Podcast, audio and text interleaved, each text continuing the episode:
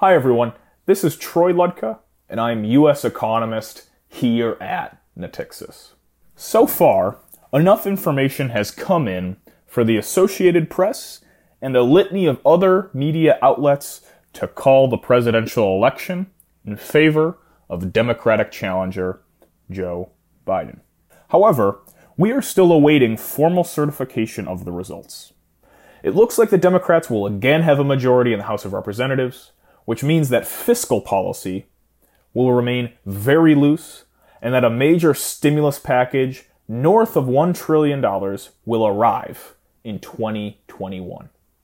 Although there are two runoff elections yet to be had, the Republicans are indeed expected to keep a majority in the upper chamber. Yet this majority will be slimmer than in years past. This means that the likelihood of massive green energy investment is substantially reduced.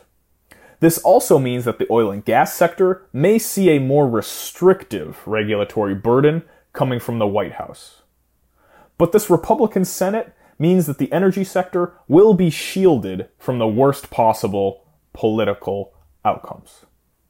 Republican control of the Senate also means that Joe Biden's preference for tax hikes on corporations and wealthy individuals at the federal level are unlikely to be passed at least until the midterms in 2022.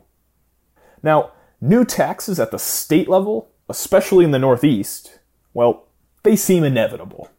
And such a dynamic could actually accelerate demographic movements into low tax southern states. At this point, virus related risks also appear to be subsiding quickly on news that Pfizer's vaccine candidate is highly effective. Two other vaccine candidates from Moderna and AstraZeneca also appear to be primed for approval in short order. This news is likely to engender a major risk on appetite in financial markets, possibly leading to pressures steepening the yield curve. And of course, this is Fed permitting. Now, looking ahead to 2021, we are expecting a few new developments in the US political economy. First, Biden will look to immediately remove Trump's national security tariffs and coordinate on a multilateral basis with allies to punish China to the maximum extent.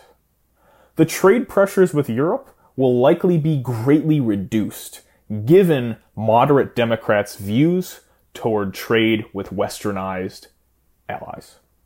Look for the US to isolate China through brokering new agreements with European allies and also those in Asia, such as Japan, South Korea, Vietnam, and also Australia, all in an attempt to isolate China.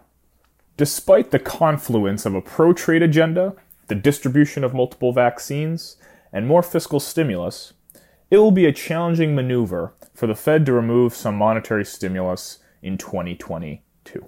Therefore, financial markets could see some volatility at the end of next year in anticipation of Fed tightening thereafter. But until then, it looks like we have room to run. Thank you all very much for your time.